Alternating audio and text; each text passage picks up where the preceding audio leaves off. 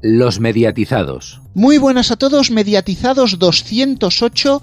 Hoy estamos que lo petamos, Antonio. Pues sí, muy buenas. En la primera parte del programa vamos a, comentar un estudio de 230 sobre las audiencias por comunidades autónomas, la televisión de la España plural, podríamos así llamarlo. Y tenemos que lamentar que vuelve el sonido funerario. Sí, también llamado sonido histórico, pero no os vayáis porque después hablaremos de la encuesta que está haciendo Movistar a sus abonados y un tema que nos pedís mucho, Disney Plus.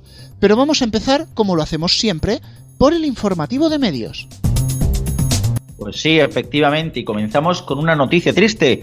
Y es que la periodista Alicia Gómez Montano, editora de Igualdad de Televisión Española, exdirectora de Informe Semanal y vicepresidenta de Reporteros Sin Fronteras, murió el sábado en Madrid a los 64 años como consecuencia de un cáncer. Gómez Montano, cuya trayectoria ha estado vinculada durante cuatro décadas con Radio Televisión Española, compaginaba el cargo de editora de Igualdad de Televisión Española con su trabajo en el programa de reportajes en portada. Doctora en Ciencias de la Información por la Universidad Complutense de Madrid y profesora universitaria, integró las plantillas de Radio Nacional, formó parte de la Delegación de Televisión Española en Navarra, trabajó en los telediarios donde fue jefa de información de Nacional y se dedicó al ámbito del reportaje con informe semanal, de donde es muy recordada y fue directora de 2004-2012, La Noche Temática y últimamente en En Portada. La periodista era la candidata finalista con mejor puntuación del concurso público para formar parte del Consejo de Administración de Radio Televisión Española y presidir la corporación pública. Y de algo triste pasamos a algo que traerá alegrías para unos, aunque no para otros. La ciudad de Málaga alberga por primera vez los premios Goya en una edición presentada por Silvia Abril y André Buenafuente que será emitida en directo un año más en la 1. Televisión Española Internacional, Radio Nacional de España y RTV.es el sábado día 25 y que contará con la narración de Carlos del Amor. El telediario del fin de semana del sábado viajará a Málaga con Lara Siscari y Luis Guilera. Desde Madrid traerá la última hora de la ceremonia y las voces de los protagonistas. Por la tarde, a partir de las 8 menos 20, el especial Alfombra Roja en la 1 para seguir la, llegada de todos los protagonistas de la noche al Palacio de Deportes Martín Carpena de la ciudad. Y a las 10 de la noche, la gala con Silvia Abril y Andrés Buenafuente, como hemos contado, y los comentarios de Carlos del Amor en directo en la 1, Televisión Española Internacional, Radio Nacional de España y en la web de Radio Televisión Española. Por otro lado, y como se ha hecho en los últimos años, tendremos la emisión Golfa en Radio Televisión Española.es Play, el canal digital joven de la corporación y que impulsa la edición de los Goyas Golfos más ambiciosa realizada hasta la fecha. Los humoristas Grison y Caravaca entrevistarán a los protagonistas de la noche desde la alfombra roja de los Goya 2020. Por otro lado, Alex Pinacho contará lo que está pasando a través de la cuenta de Twitter de Play desde el backstage, donde a partir de las 10 le acompañarán dos invitados muy especiales vinculados a ese universo, al universo de Play.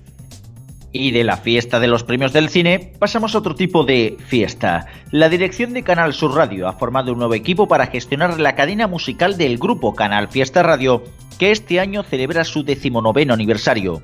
En función de esta remodelación, la coordinación de la emisora será asumida directamente por la directora de programa Sonia Chapado, quien contará con Eva Gotor y José Antonio Domínguez como inmediatos colaboradores. El director de Canal Sur Radio, Juan Miguel Vega, asegura que esta reorganización de su organigrama pretende dar un nuevo impulso a Canal Fiesta, renovando sus contenidos, ampliando su oferta temática con el objetivo de llegar a más públicos y afianzará su misión de servicio público cooperando en la promoción de la industria discográfica andaluza y de los talentos de nuestra tierra. Y como viene siendo habitual, terminamos con datos sobre operadoras. El grupo más móvil, cuarto operador de telecomunicaciones en España y operador de mayor crecimiento en Europa, ha alcanzado un nuevo hito comercial superando a principios de año la cifra total de 1,5 millones de clientes de banda ancha fija. El grupo ha conseguido superar esta cifra en un tiempo récord de poco más de tres años, siendo el operador alternativo que menos ha tardado en alcanzar dicha cifra de clientes de banda ancha fija en España. Del total de clientes de banda ancha fija, más del 81% corresponden a clientes de fibra óptica, mientras que en términos de captación, el 95% de las nuevas altas captadas en la actualidad son también a través de tecnología FTTH. Además, Más Móvil ya cuenta con más de 100.000 clientes de Agile TV, el servicio de televisión que distribuye para los clientes de Yoigo. Hasta aquí el informativo de medios. Más noticias en neo.es con dos es y en todas nuestras redes sociales, en Twitter arroba neotv y arroba los mediatizados, así como en nuestras respectivas cuentas de Facebook y en el canal de Telegram de los mediatizados. Gracias Antonio y hoy empezamos el tiempo de tertulia de una manera parecida a la del programa anterior. Comentábamos en la edición 207 la audiencia de los canales temáticos, pero hoy lo vamos a ver desde otro punto de vista. Las audiencias por autonomías. ¿Qué se ve en cada región? ¿Quién supera a quién? Y la verdad, Cristian, tú que te has empapado más el informe, mm, hay ciertos datos que llaman mucho la atención. Hay ciertos datos, desde luego, bastante interesantes a comentar. Posiblemente uno de los datos más curiosos es ver cómo en la franja infantil es más que evidente que los canales infantiles tienen un peso grandísimo. Recordemos que en esta franja hablamos de las edades de 4 a 12 años. Así que claro, en esa edad sí que se empieza a notar un consumo de televisión, pero el consumo de televisión empieza a valorarse mucho sobre los canales temáticos dedicados a esta audiencia. Lo más curioso de todo es ver en las autonomías en las que hay suficientes datos para poder valorar este, este target, ya que no todas las autonomías tienen suficientes audímetros para poder hacer este, este, digamos así, este estudio, es ver cómo no lidera Clan en todas las comunidades, aun a pesar de ser la cadena, una de las cadenas de televisión temáticas más vistas en España. Y así podemos ver cómo, por ejemplo, en algunas autonomías, como es el caso de Asturias, con un 16% de share, las Islas Baleares, con un 19,4% de share y siendo además en esta la comunidad autónoma donde más cuota de pantalla obtiene una televisión por target. Ojo. Luego también, por ejemplo, otras comunidades, como es el caso de la Comunidad de Madrid, donde también lidera este canal, donde lidera Boeing. Bueno, pero Cristian, yo lo que quiero saber es si el Super 3, que tanto se dice que va de capa caída, es capaz de aguantar en Cataluña frente a los infantiles nacionales? Pues no, así de claro. O sea, resulta bastante curioso esto, porque el dato de Cataluña, en el que TV3 lidera en todos los targets, en absolutamente todos los targets, salvando uno, el de 4 a 12 años, donde lidera Clan. Lo que quiere decir claramente, por un lado, que la Corporación Catalana de Mitjans Audiovisuales ha obviado a la programación infantil por completo y por otro lado que efectivamente el Club Subverteres está de capa caída. Hasta tal punto que incluso en Cataluña hay un dato bastante interesante y es que la media de edad de los espectadores es de unos nada desdeñables 56 años. Lo que sí quería decir del Super 3 es que cada vez lo han ido arrinconando más, le han ido quitando presupuesto, cada vez series más infantiloides y si lo que ocurre en España es que Disney y Boeing no remontan porque son demasiado parecidos a Clan, Super 3 se ha metido al mismo bollo, encima en catalán y una sola autonomía. Y me digan lo que me digan, quitar el 3XL no ha ayudado. En absoluto. Y también sí que hay un dato bastante curioso a comentar, que en este caso, Antonio, me lo estabas preguntando por ahí, sobre el liderazgo ya no de los 12, sino de los 13 a los 24 años, ¿verdad? Sí, sí, sí, en la franja de jóvenes, porque me ha llamado mucho la atención que en la comunidad de Andalucía la, cadena más vista en esta franja de edad es Factoría de Ficción. Luego, en el resto de comunidades se reparten algunas Tele5, en otras Antena 3, en Cataluña TV3, pero en Andalucía en concreto, FDF es la más vista en esas edades. Es muy curioso. También lo mismo que pasa en la comunidad asturiana, donde también lidera Factoría de Ficción entre también, los... Exactamente, exactamente, es en, esa, en esas dos. Pero destaco sobre todo Andalucía por el gran peso que tiene. Por otro lado, hay que mencionar el dato de que la comunidad, hablando de Asturias, donde más televisión de pago se consume es en esta. Concretamente, el 45% del sistema de visionado, del consumo por sistema de visionado, corresponde al pago, mientras que el 55% corresponde a la TDT. Y donde también habría que hacer bastante hincapié sería en el tipo de consumo de televisión. Y es que por un lado tenemos el lineal y diferido y las OTTs. En el caso de las OTTs, la comunidad autónoma donde más minutos de media se consume es la comunidad extremeña con unos impresionantes 196 minutos de media, pero también es, también, por otro lado, donde más consumo lineal se realiza.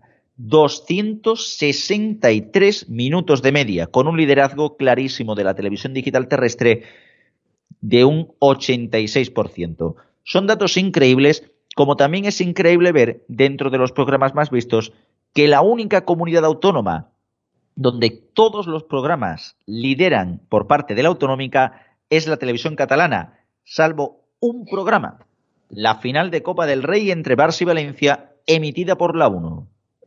Bueno, yo solo quería comentar sobre lo dicho por Cristian el tema asturiano, que es tradicional que en Asturias haya mucho consumo de televisión de pago por la implantación que, que de antiguo tiene Telecable. Viene de ahí un poco el, el hecho de que allí la televisión de pago sea muy vista. Yo le doy la razón a Alfonso, desde luego Telecable está allí muy implantado, incluso con iniciativas como la del fútbol asturiano, es decir, ofrecer, ofrecer partidos del Oviedo y del Sporting estuvieran en la categoría que estuvieran, y eso hace mucho en el mercado local. Y sin embargo, y como la tierra me tira, Cristian, yo quiero saber si hay algún dato así llamativo o atípico de Castilla-La Mancha, porque como somos una comunidad mediana pequeña, es terreno para la sorpresa. Eh, se podría decir que el gran terreno ha sido el liderazgo casi absoluto de Antena 3 en todos los targets. En los dos únicos targets, de hecho, donde no lidera es en mujeres, donde lidera Telecinco, y en la franja de 4 a 12 años, donde lidera Clan. En el resto de targets lidera Antena 3, a pesar de que los cinco programas más vistos correspondieran a la 1. Es curioso porque Castilla-La Mancha no se suele mirar, pero siempre ha sido como un terreno vedado a Telecinco. Cuando Telecinco ha liderado sobrada en toda España, Castilla-La Mancha siempre caía o del lado de Antena 3 o del de la 1. O sea, somos raritos hasta para eso. Bueno, por ir terminando, a mí me está llamando la atención, por ejemplo, estoy mirando por la parte que me toca Andalucía y viendo que Canal Sur eh, cumple lo que se dice en que se ve más en ámbito rural que en ciudades, pero no tanto como se decía ahora mismo. Hombre, quizá por el margen de error que pueda haber, podríamos decir que pues, hay prácticamente un empate, pero eh, estaría Antena 3 primera, Telecinco segunda y Canal Sur la tercera. O sea que no va tan sobrada como antiguamente. Canal Sur, cuanto más rural, más, más se ve. En cambio, Telecinco y la 1, cuanto más ciudad, más se ve. Antena 3 está prácticamente igual por ámbitos en Andalucía. Pues desde luego muy curioso el mapa autonómico que nos dejan las audiencias. Así que bueno, nos podéis comentar por Twitter a ver qué pensáis vosotros que pasa en vuestra región y si estáis de acuerdo o no. Ahora vamos a pasar a un tema que es serio y, aparte de serio, bastante más triste porque Antonio vuelve el sonido histórico que ya lo vamos a llamar el sonido funerario. Sí, además Pala no ha podido estar esta semana para saludarnos, eh, pero sí nos ha dejado este sonido eh, dedicado a Alicia Gómez Montano, que fallecía el pasado sábado 18 de enero. Y bueno, era la más valorada, bueno, supongo que lo dirá Palaciego, es la más valorada, era la más valorada en el concurso para presidir Radio Televisión Española, así que vamos a escuchar el sonido. Bienvenidos de nuevo al sonido histórico de los mediatizados. Nos sumamos al luto desde hace unos días a los compañeros de Radio Televisión Española por el fallecimiento de Alicia Gómez Montano, referente en el campo informativo de la cadena periodista de territorios y también de platós, como bien hizo en informativos y sobre todo en su espacio Informe Semanal, donde estuvo más de 10 años presentando ediciones, la cual hemos recuperado una de 2009 y que podemos oír aquí, en primer lugar, con la bienvenida al espacio. Buenas noches. ¿Quién no se ha preguntado si padecerá la gripe A y cómo le afectará? Sabemos que su tasa de mortalidad es menor que la de la gripe estacional, pero la alarma social y la angustia se han disparado, pese a que pocas veces una pandemia se afronta con tantos recursos. 40 años de trayectoria en Radio Televisión Española se dicen muy rápidos, pero ha pasado desde la etapa en Radio Nacional de España, el Centro Territorial de Navarra, a los informativos en la época de María Antonia Iglesias, donde estuvo de reportera y también en espacios informativos al uso. Posteriormente, como decimos, pasó a Informe Semanal a partir del año 96 y a dirigir junto con el equipo de Fran Llorente más tarde la etapa de informativos que posiblemente fue la más galardonada en su historia. Reivindica sobre todo un modo de hacer televisión del que yo me siento orgullosa desde que empecé hace ya unos cuantos años en Radio Nacional y en el Centro Territorial de Pamplona. El entrevistado probablemente más codiciado. Ay, qué lástima. Nació en Madrid en 1955 y desde hace año y poco estaba ostentando el cargo de editora de Igualdad en el ente público, es decir, en 2018.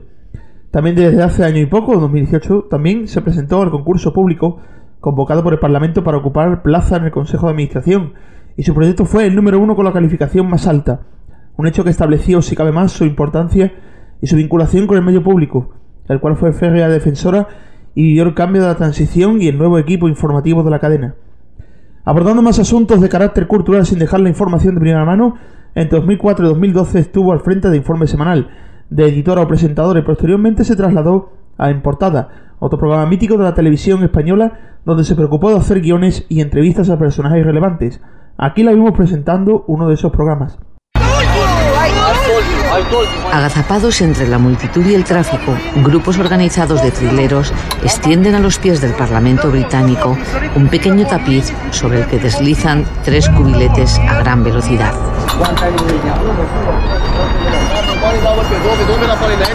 La apuesta es sencilla, solo hay que acertar dónde se esconde la bola. Alicia mantuvo su compromiso con la televisión pública y no se acogió a los expedientes de regulación del año 2006 donde muchas caras conocidas aprovecharon y se prejubilaron. Siguió trabajando hasta hace muy poco, hasta el pasado 18 de enero, donde nos dejó a la edad de 64 años, casi a punto de la jubilación, pero que seguro nos hubiera dado mucho más reportajes de calidad, tanto de cine como de noticias, entrevistas a personajes políticos, sociedad, etc.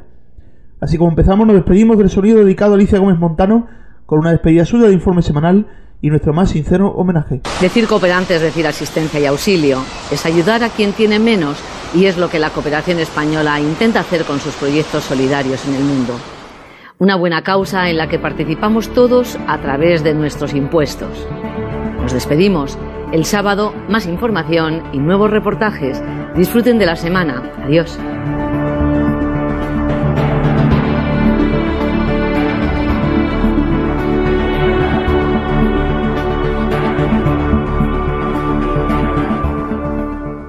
Pues bueno, una vez más terminamos el sonido histórico diciendo descanse en paz.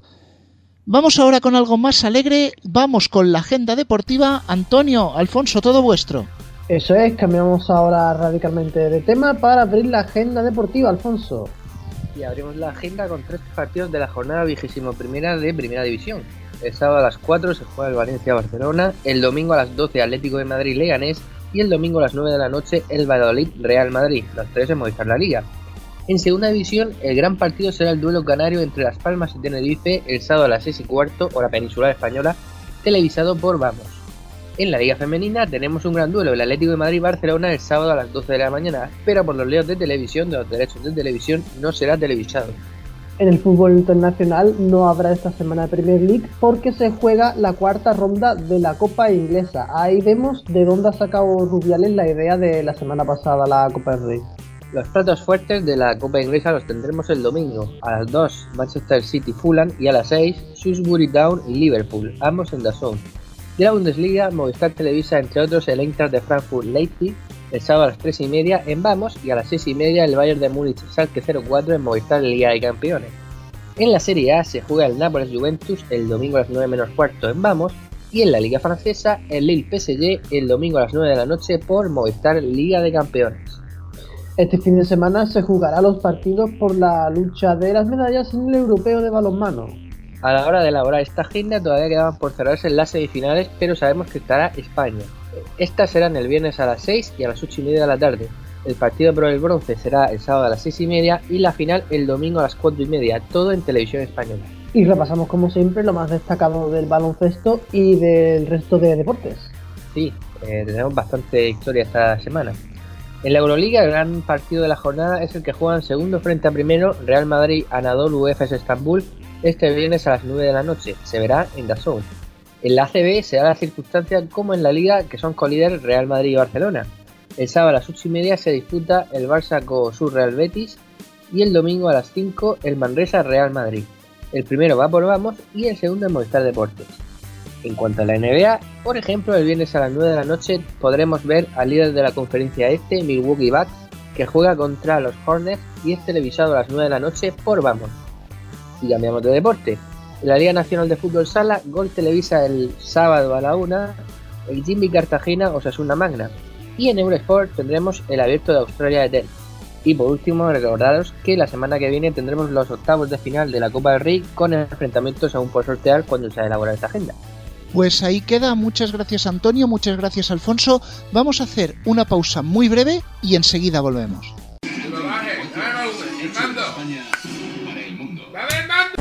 Deja el mando, no cambies de canal, volvemos enseguida. Hola, soy Noemi Climent, responsable de comunicación en la empresa de audio española Energy System. Productos como auriculares, altavoces portátiles y torres de sonido han tenido una gran presencia entre los regalos que los españoles han recibido estas navidades. En Energy System, como especialistas en audio personal, nos gustaría comentar tres tendencias claras de audio que se han posicionado como las favoritas en esta campaña navideña. La primera de ellas es la tecnología True Wireless, que permite sincronizar dos dispositivos y duplicar la potencia de la reproducción de música.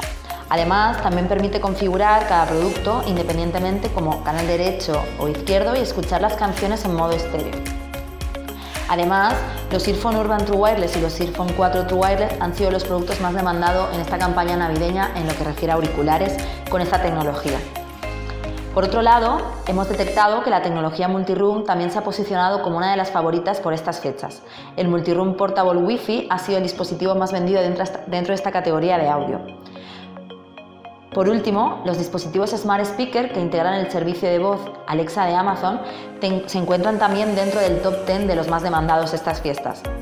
El favorito es el Smart Speaker Wake Up, el primer altavoz inteligente que se ha lanzado al mercado nacional con función radio despertador.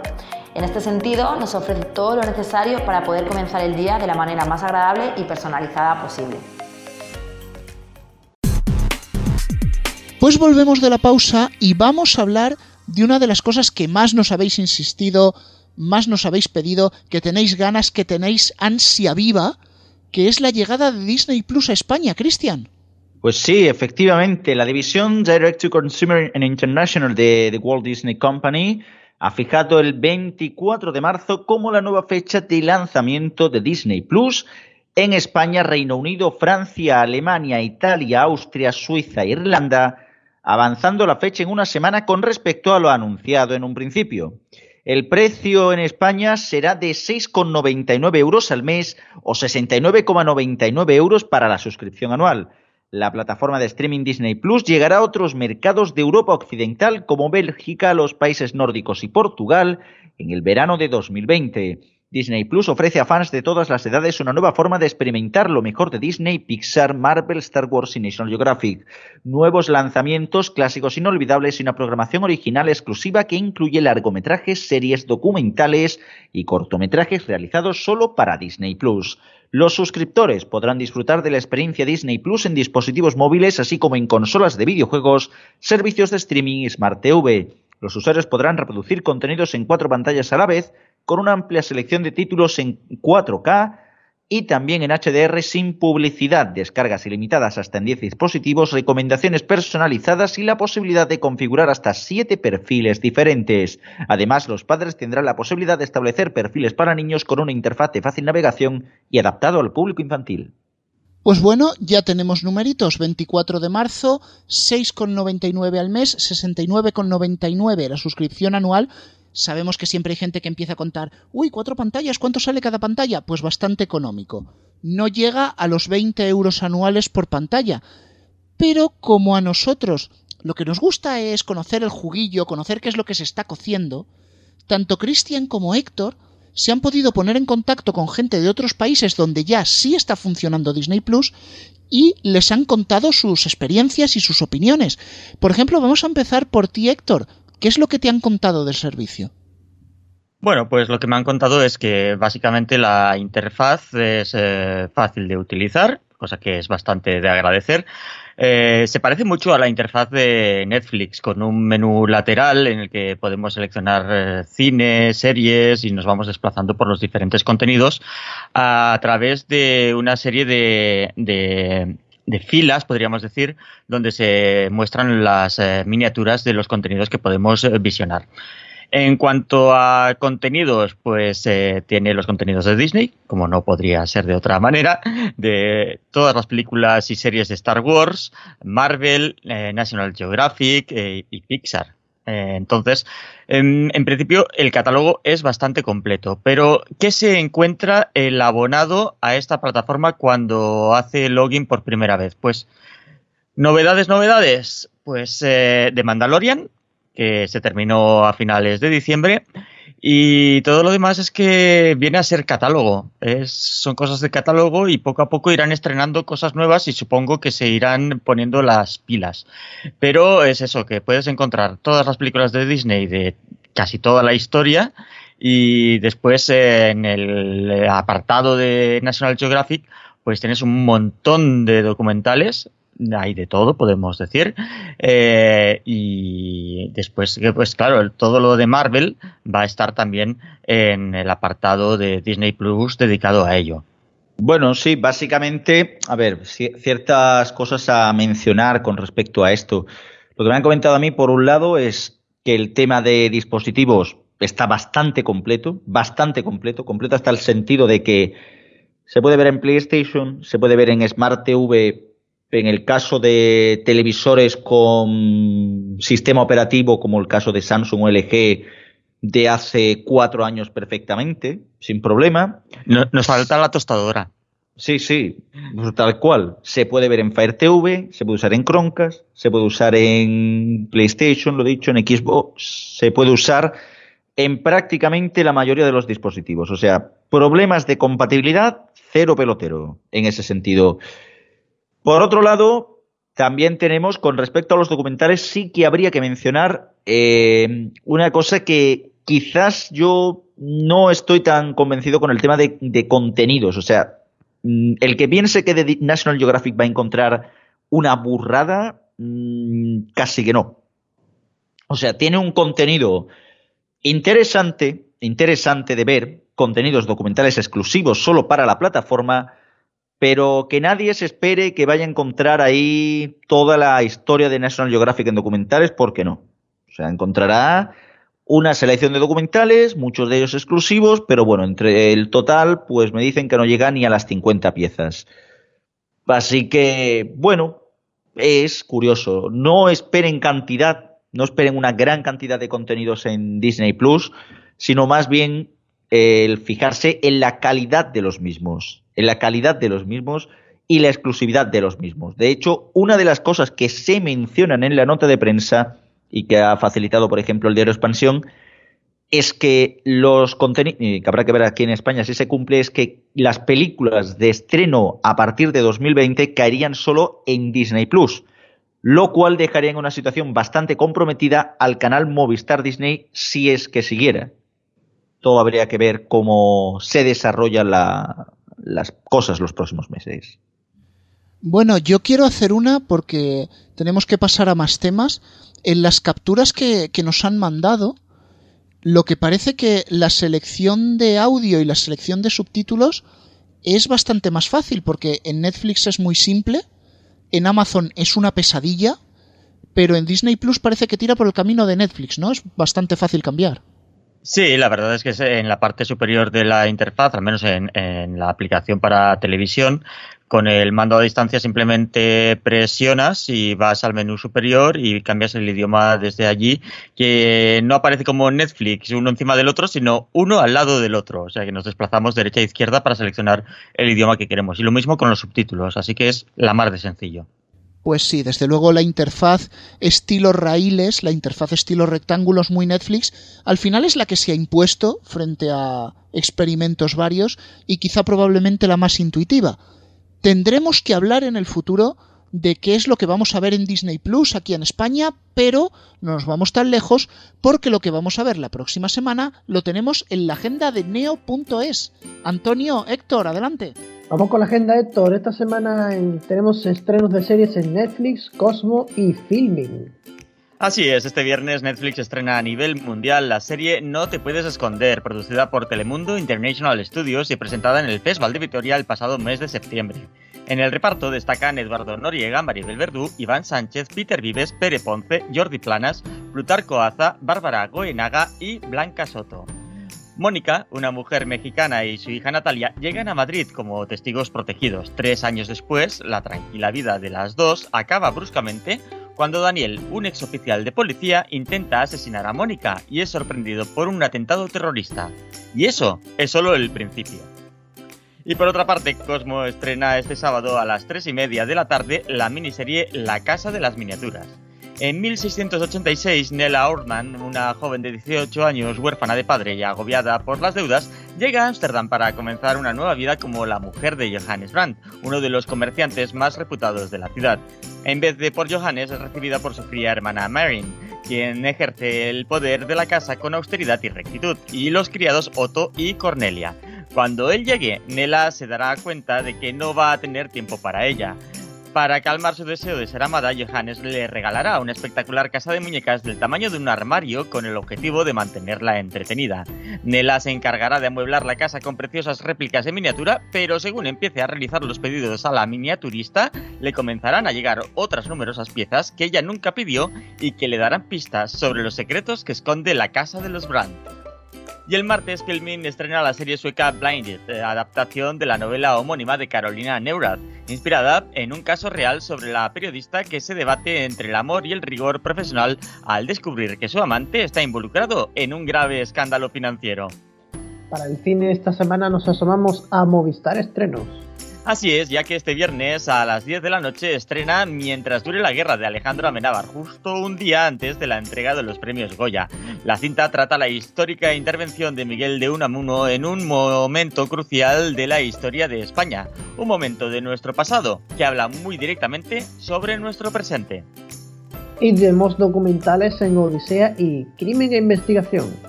Así es, el lunes a las diez y media de la noche Odisea nos descubre Memphis Bell, avión de combate. Durante la Segunda Guerra Mundial, miles de bombarderos B-17 del ejército estadounidense consiguieron llevar el conflicto a los cielos de la Alemania nazi. Reanimaron el alicaído espíritu de los americanos y colaboraron de forma decisiva en la victoria final de los aliados en Europa. Después de más de de 10 años de renovación, el legendario Memphis Bell, el primero de su tipo en cumplir 25 misiones de combate en 1943, regresa a los focos mediáticos como pieza central de una exposición para conmemorar el papel de los B-17 en la Segunda Guerra Mundial. Y este miércoles llega a Narcolandia, la nueva serie de crimen e investigación, a las 11 de la noche. Seis valientes se infiltran en una de las zonas más conflictivas de narcotráfico de Estados Unidos, el condado de Bullitt, en Kentucky. Esta pequeña comunidad rural se ha convertido en una base estratégica para el tráfico de drogas. Las fuerzas del orden carecen de fondos y personal suficiente, por lo que los cárteles eh, tienen la capacidad de operar sin que se les detecte. Y ahora que tenemos un poquito más descuidado el canal Mediatizados Extra, eh, vamos a hacer un agenda de Neo Extra.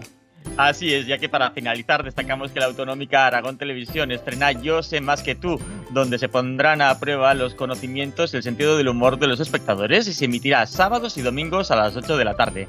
La cultura, la actualidad y de un modo muy especial las preguntas relacionadas con Aragón marcarán el ritmo y serán la base del programa, que también está preparando versiones en otras autonómicas, como en la valenciana Apunt. Gracias Antonio, gracias Héctor, y de lo que vamos a ver a lo que quizá no veamos. Nos hacemos eco de una polémica que se ha desarrollado estos últimos días en las redes sociales al hilo de que Movistar Plus está mandando a alguno de sus abonados una encuesta preguntando de qué canales prescindirían. La verdad que es bastante extraño que una plataforma lo pregunte porque suele guillotinar los canales con pocos abonados, si son opcionales, o los canales de poca audiencia, si miramos las opciones que da Movistar, aparecen sí canales muy minoritarios como Ubit, eh, Garage Televisión, Fútbol Replay, pero es que también aparecen otros pesos pesados como Calle 13, AMC o incluso canales propios, Movistar Cineeñe y Movistar Drama. Desde luego los abonados están escamados y tanto en redes sociales como incluso en foros han hecho constar, digamos, su disgusto por esas intenciones que pudiera tener Movistar de quitar canales de su oferta, porque recordemos que los precios en Movistar no es que tiendan a bajar precisamente. Lo que sí que nos queda la duda es quizá, Cristian, mm, ¿tú crees que esto se está haciendo más para quitar canales de cara a un futuro? ¿O porque se está intentando decir, mira, este es prescindible, le vamos a regatear en el contrato? ¿O quizá ambas cosas incluso? Desde luego, si fuera así, sería pues un drama.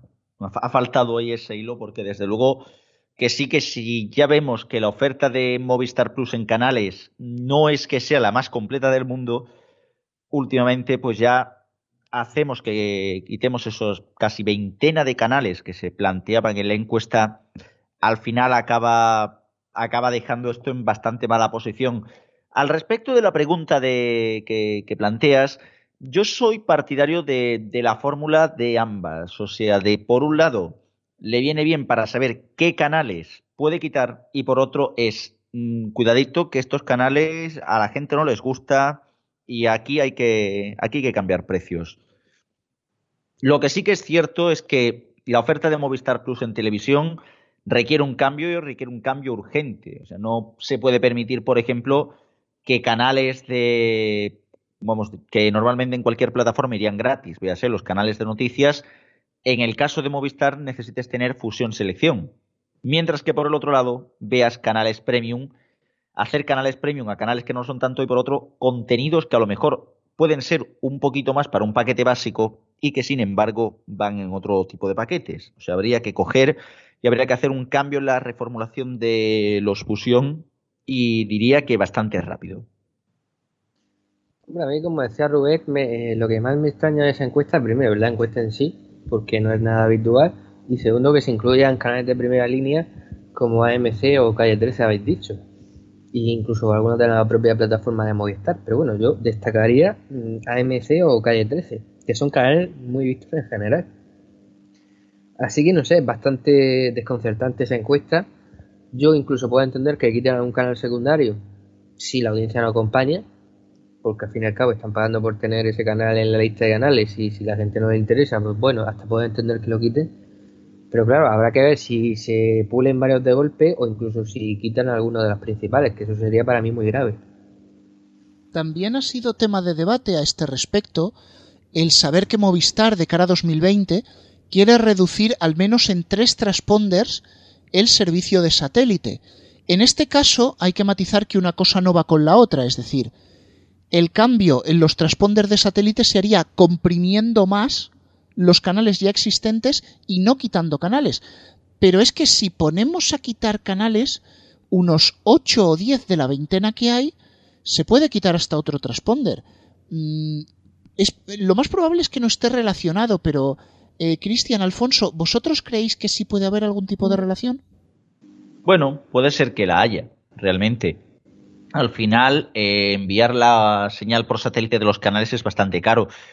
Pero en este caso yo por lo menos sería más partidario de cargarme directamente toda la versión SD, dejarlo solo en HD y no hacer esta burrada.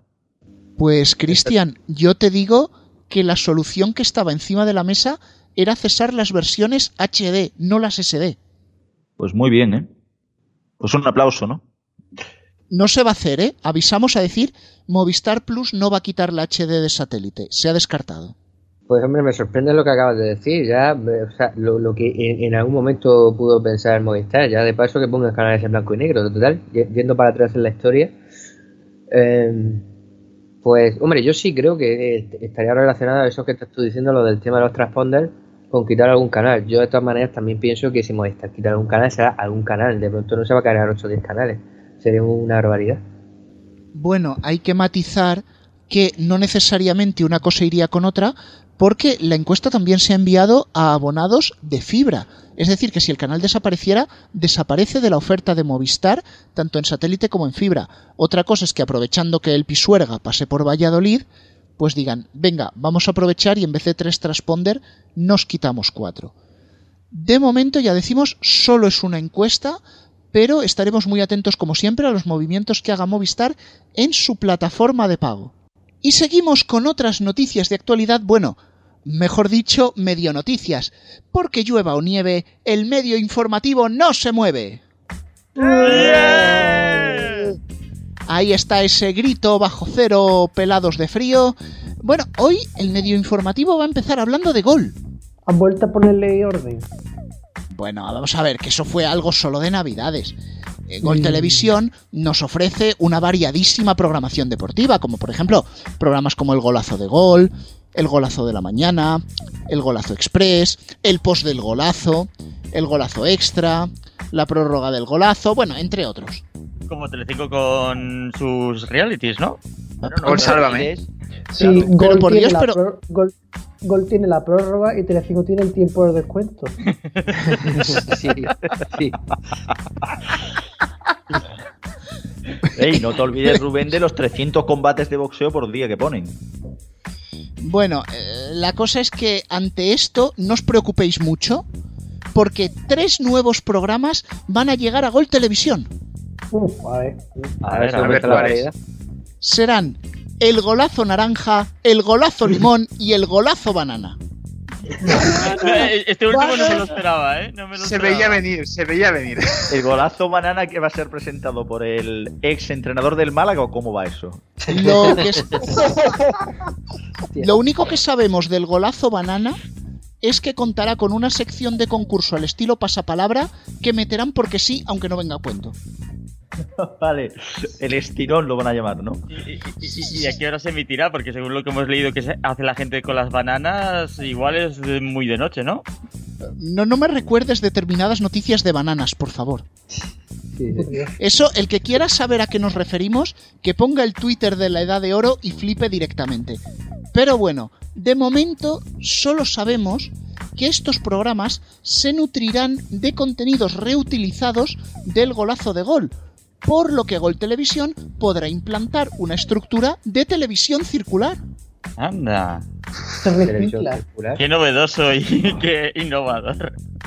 Me encanta, soy, soy muy fan. Es como las pilotas, estoy, estoy enganchado. Bueno, también Gol Televisión quiere implementar la televisión transversal. Ajá. Qué ¿Qué bárbaro. es? Igual te meto, igual te meto ley orden en, en gol que te meto un partido de fútbol por ten, como lo hacían con Hogar 10 en la sexta o cómo. Mm. Eh, No, lo que van a hacer es que cuando esté en mitad de un programa, pedirle a los espectadores que cambien a otro canal y que luego vuelvan a gol para que siga ese programa. Amigo. Eh, Vale, es- es, es como hacer- jugar al juego de las sillas. Eh, claro, es hacer televisión transversal con un solo canal. Ajá.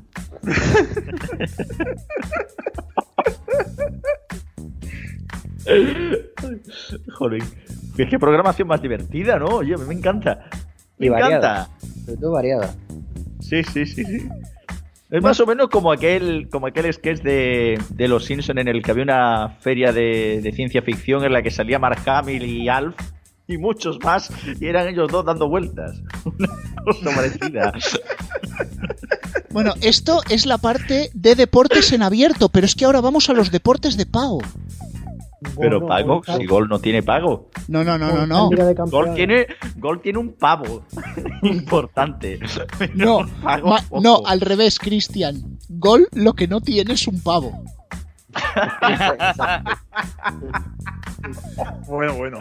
Bueno, eh, no vamos a hablar en este caso. bien, No vamos a hablar en este caso de Media Pro, sino de Movistar, que pone la carne en el asador y lanzará un nuevo canal deportivo.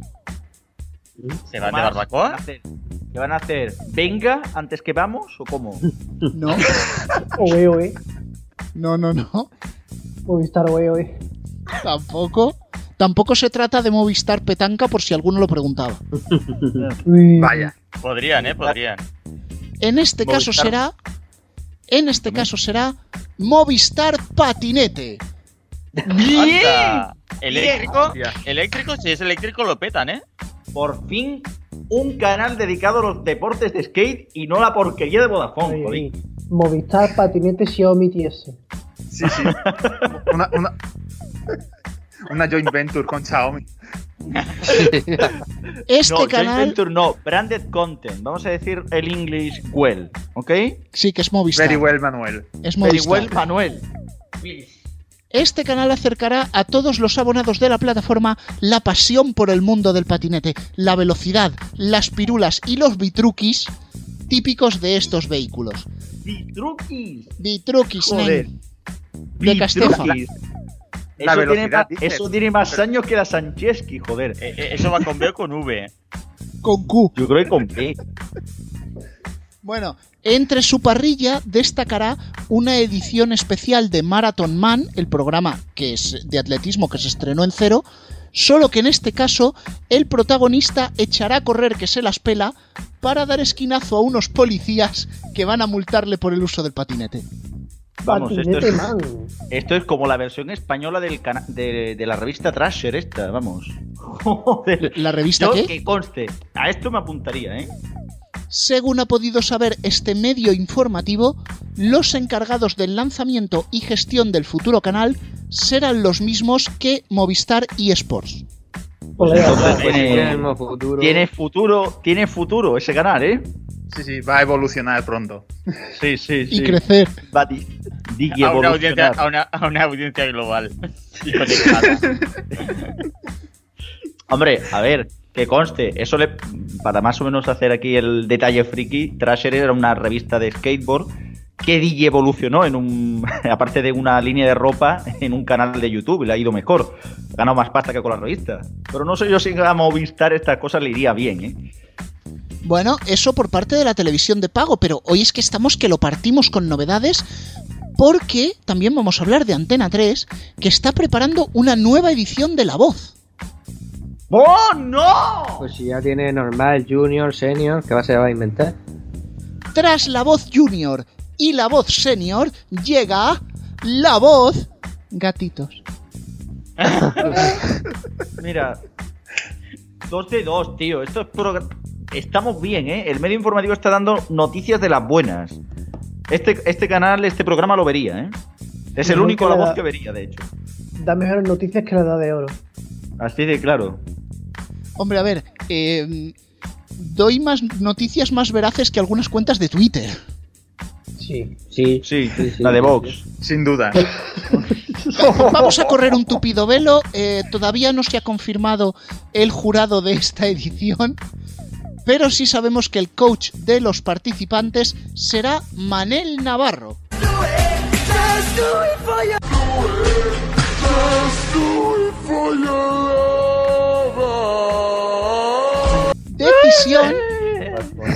ese- ese Eurovisión. era más de gallos, ¿no? Claro, es que la decisión ha venido envuelta en polémica precisamente por eso, porque él es de gallos. Que claro, vamos a ver. Gallos con gatos, lo único que se. Lo único lo que se parecen es que empiezan por ga, ambos, ya está. También hemos podido saber que en el primer programa la artista invitada será Leticia Sabater, que interpretará su tema Trínchame el pavo.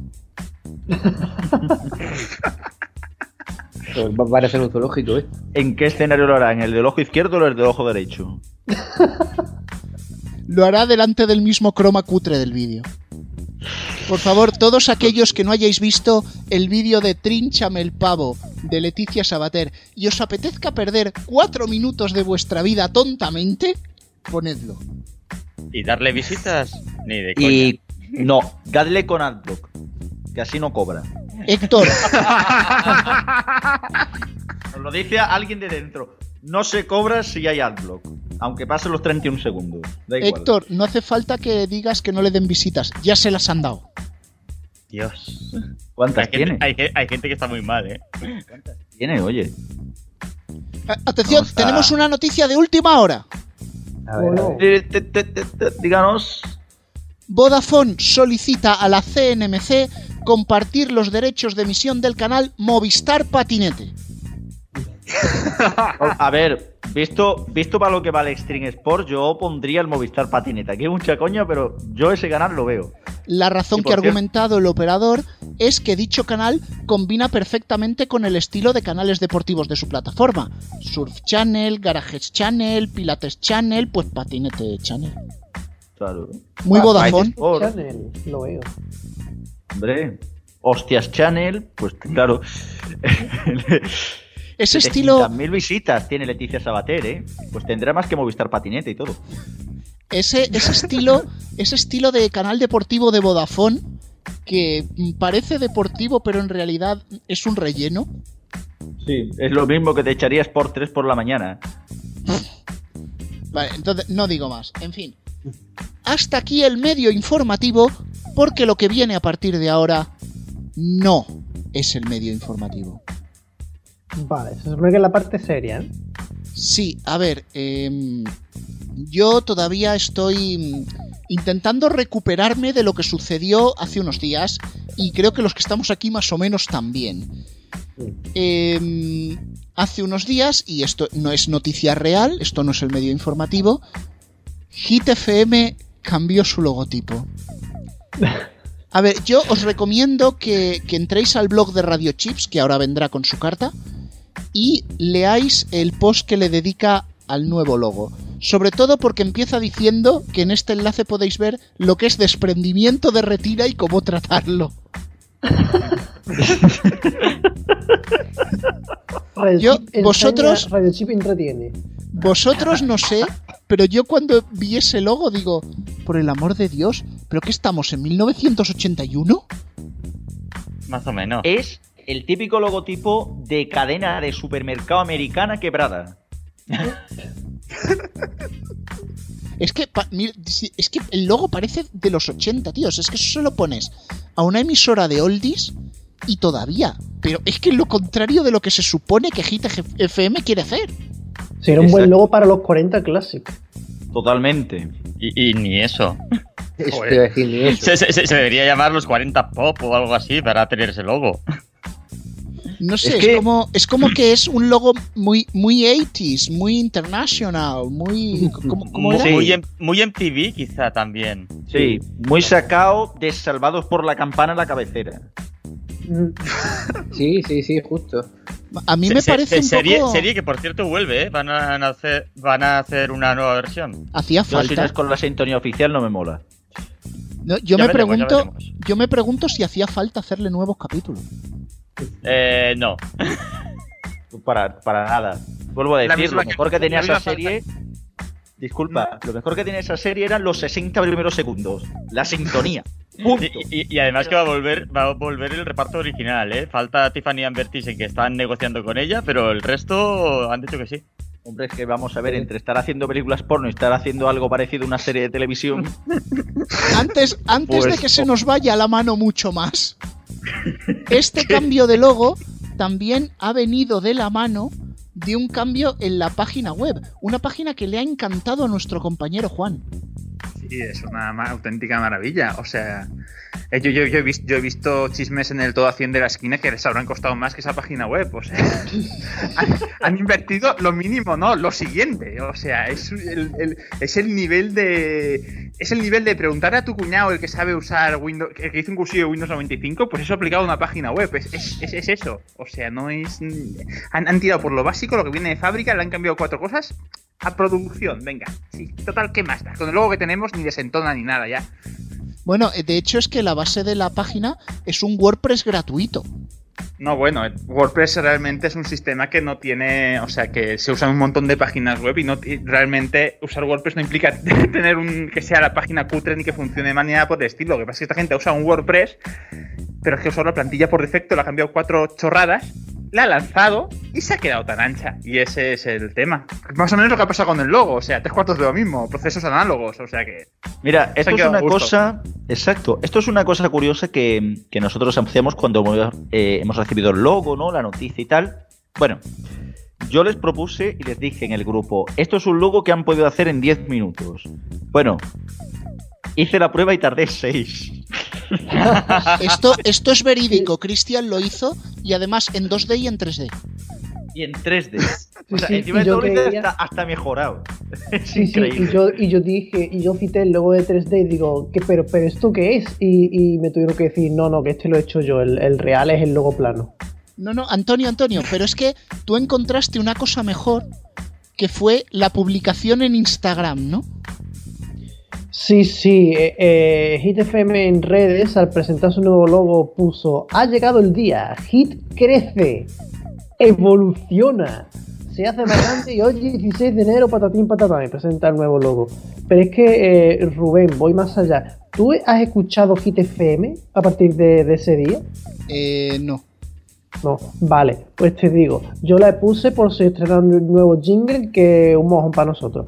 pero es que más de un locutor ha dicho lo de crece y evoluciona. O sea, no es una puya de José AM cogiendo el Instagram poniendo crece, evoluciona para tirarle una indirecta a Máxima, como el que le pone una indirecta a su ex. No, Sí, lo de la crece y evoluciona va en serio. Sí, o sea, la misma máxima que se hundió cuando también tenía a José A.M. en el morning. Sí, sí, pues sí lo ha vuelto a hacer. Crece y evoluciona. Vale. Eh, bueno, eh, esto podría ser peor. Sí, podría. Porque, ¿cómo puedes redondear esto mejor que con una nota de prensa de mierda? ¡Oh! Pues vuelve, vuelve la sección. O sea, yo esperaba que la siguiente fuera, yo qué sé, de Movistar, de Secuoya, de Mediaset, pero no, Radio Blanca. Ole. Voy a intentar leer esto sin indignarme ni reírme, que me va a costar. Eh, Hit FM arranca 2020 culminando la renovación total de su parrilla e imagen iniciada el pasado mes de septiembre. Vamos a ver. Renovación total de su parrilla que necesita un párrafo entero para explicarla después, que es que José A.M. estaba en el agitador, programa que ya estaba, solo cambia de presentador. Después, dos franjas de fórmula, que ya estaban, solo que una cambia de presentador. Josué Gómez, que va al Hit 30 diario, que lo quitaron, pero ahora vuelve. Una revolución que te pasas. O sea, el único cambio real es que han metido programas de electrónica sindicados el viernes y el sábado, pero el fin de semana sigue siendo la misma puñeta, es decir, el domingo Hit FM sigue siendo un ordenador poniendo música. Pero lo que más me divierte es que dice que la renovación se hace apostando claramente por el pop rítmico internacional. Joder. ¿Vosotros conocéis algún caso de pop arrítmico? Sí, Hombre, Rosalía. existen, ¿eh?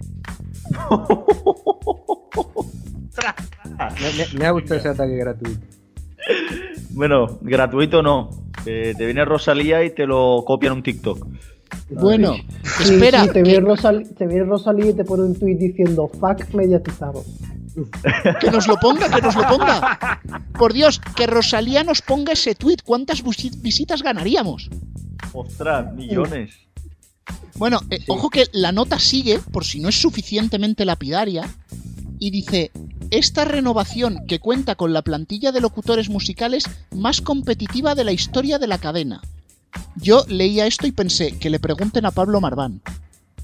Bien, pero es que luego, y esto a Cristian sé que le encanta, esta renovación total también afecta la imagen corporativa de Hit FM, la página web y la aplicación. Cristian, ¿cómo, cómo se ve la aplicación de Hit FM? La aplicación de Hit FM es buena si te quieres quedar ciego. Es el resumen que podemos hacer de todo esto. A ver, si Para el logo... quedarte ciego, para quedarte ciego, o sea, no utilicéis drogas, no utilicéis luces estroboscópicas, no. Bajaros la app de Hit FM, ahí lo tenéis. Yo os digo que si veis el logo de Hit FM y os parece feo, cuando os bajéis la aplicación, la pongáis y la abráis, también os va a parecer feo. No la cambia, ya te digo yo. O sea, no es esto en plan cambio radical. En fin, bueno, yo ya es que yo no sé ni quiero ni si quiero seguir leyendo esto de, de que si la número uno en hits internacionales, sí, porque se lo sacan de la manga, o sea, nota de prensa de mierda, eh, señores de Hit FM, mm, tengo esa extraña sensación de que nosotros lo habríamos hecho mejor. Yo solamente voy a comentar dos cosas más muy rápido. La primera es que hay que desmentir que, con tanto evoluciona vaya a cerrar emisoras FM, como ya hizo Máxima, hay que desmentirlo. Hit FM evoluciona, pero no cierra emisoras FM. Y la otra que, como decía antes, han usado la plantilla por defecto de WordPress para hacer la página web, pero sí que han tenido la vergüenza torera, curiosamente, de cambiarle el nombre para que no cante tanto. O sea, hay que tener eh, ojo al detallito ahí de... Vamos a usar esto, pero vamos a disimularlo un pelín, lo mínimo justo, para que no nos pillen tan rápido. Yo lo único que puedo decir es que intentamos entrar al WordPress con admin y la contraseña 12345 y no funcionó. Eso lo han cambiado. Eso, eso lo han pensado también. Vaya. Pues bueno, dejemos, dejemos esto aquí porque eh, querella no, pero algún tirón de orejas sí. Vamos a ir ya eh, dando las gracias a todos los miembros del equipo Juan Elche, muchísimas gracias. A vosotros, hasta la próxima. Cristian Barcelona, muchas gracias. A vosotros. Alfonso Cartagena, muchísimas gracias también. Eh, muchas gracias a vosotros, hasta la semana que viene. Héctor Castellón, gracias también. Eh, gracias a vosotros, pero me quedo un poquito más, me quedo en la despedida. Bueno, te quedas a la despedida, pero espérate un pelín, porque ahora viene la carta de Radio Chips. Hola Rubén, hola Antonio, The New Girl Robots. Os habréis enterado, supongo, de lo que ocurrió en el programa de Cuní, ¿no? Tenían a Nuria Espera al teléfono, entrevistándola, porque está haciendo en Barcelona el romancero gitano de Lorca. Y doy fe, porque algunos alumnos míos estaban allí justo el día que Paco Ibáñez fue a ver el espectáculo, y eso fue el viernes día 10. La entrevista que le hicieron en la radio fue el día 14, así que como en la obra hacían referencia a Paco Ibáñez, que para quien no lo sepa es el famoso cantautor, tenían al teléfono a Ibáñez, pero a Francisco Ibáñez, el dibujante. La situación fue cómica a la vez que de vergüenza ajena. Ibáñez evidenciaba una y otra vez que él era el del mortadelo y que no tenía nada que ver con el otro Ibáñez, por mucho que se llamara igual. La expert por teléfono no se coscaba de nada, pero es que ni Cuní ni nadie de su equipo se estaba dando cuenta de nada. Es como si estuviera haciendo la entrevista con el piloto automático y la gente de su equipo ni escuchando. Todo un poquito de vergüenza ajena. Pero esto es una cosa anecdótica, un pecado venial, una cagada que dentro de un tiempo será recordada de manera muy divertida, pero que no me gustaría estar en la piel de quien produjera el programa ni en la de Cuní, que terminó pasando como alguien que hace el programa con el piloto automático. Solamente, vamos, es que sin escucharse a sí mismo. De hecho, es que esto se ha propagado una semana después de que se produjera, o sea, que no le escucha ni Perry. Añado algo más. Es que no dieron explicaciones al día siguiente de esta entrevista, sino que han dado explicaciones al hacerse viral. Pero, queridos amigos del programa de Cuní, van y tuitean las explicaciones a todo este momento surrealista de radio al anuncio de ¡Somos virales! ¿Somos virales? O sea, a ver que me enteré. Hacen una cagada monumental en antena, como un templo. Pero guay, porque somos virales. Esto ocurrió hace una semana sin que nadie se enterase. Pero es que esto es una muestra de que no oye nadie. Pero guay, porque somos virales. Es más, comentaron todo esto con Francino delante en el programa. Mientras explicaban todo esto, Francino dijo en antena que por supuesto que había escuchado la entrevista. Por supuesto, pero mostrando sorpresa cuando le comentaron lo sucedido, es decir, evidenciando que ni de coña había estado escuchando el programa. Pero este es el signo de los tiempos. Todo muy guay, felicidad, porque somos virales. Y Francino, en modo guay también, diciendo que escuchó algo que no escuchó, que es como darle a like sin ver la foto, solo para quedar bien en su Facebook vital. Y este es el signo de los tiempos. Me da igual todo, pero somos virales. No tengo puta idea de lo que me estás contando, pero te doy un like, no porque me guste lo que haces, te paso de tu culo, sino para caerte bien. La superficialidad de los tiempos en un ratito de radio. Cuando dicen que la radio es una radiografía de la sociedad, pues chico, toda la razón. La radio se parece mucho a nuestros tiempos. Definitivamente Radio Chips se ha abonado al género de las cartas bomba. Porque se va a hoy, tela. Se va a llevar el hoy la queridita, ¿eh? Tela. Tela, tela. Bueno, ahora tocaría deciros lo que os comentamos todas las semanas, de que estamos en Spotify, en iBox, en Google Podcast, en iTunes, pero es que tenemos una novedad, y no es el YouTube, que ya lo sabemos, sino que Héctor estamos en un sitio más. Eh, sí, tenemos una nueva amiga. No sé si somos virales o no, pero sin decir nada, eh, activamos la semana pasada una skill en Alexa eh, para que podáis incluir el, podcast en, el briefing de noticias. Cuando decís, eh, pon las noticias, y entonces te pone todo lo que tengas definido y también puedes poner que suenen los mediatizados. Pues en esta semana, sin decir nada, como os digo, ha habido ya 70 activaciones de la skill. O sea que muchas gracias a todos y ahora ya sí que lo anunciamos. Podéis buscarla y activarla y muy pronto habrá novedades ahí. Estamos intentando hacer algunos ajustes. Bueno, esto me deja claras dos cosas. Primero, que hemos subestimado a nuestra audiencia. Y lo segundo, que Alexa no solo sirve para contar chistes. Sirve para escuchar el medio informativo también. También, también. Bueno, el otro día, ¿te acuerdas que estábamos tomando un café y le pedimos que cantase? Sí, lo recuerdo. Mejor no recordarlo. Mejor no, exactamente. Bueno, pues lo que sí tenemos, Antonio, es la música del programa. Sí, Creative Commons. En Alexa y demás tenéis en la descripción del podcast, tenéis en la lista. Bueno, pues lo que le podemos pedir a Alexa es que despida el programa. No, lo despedimos ya nosotros. Venga, hasta la semana que viene. Gracias Héctor, gracias Antonio. Hasta. La semana que viene.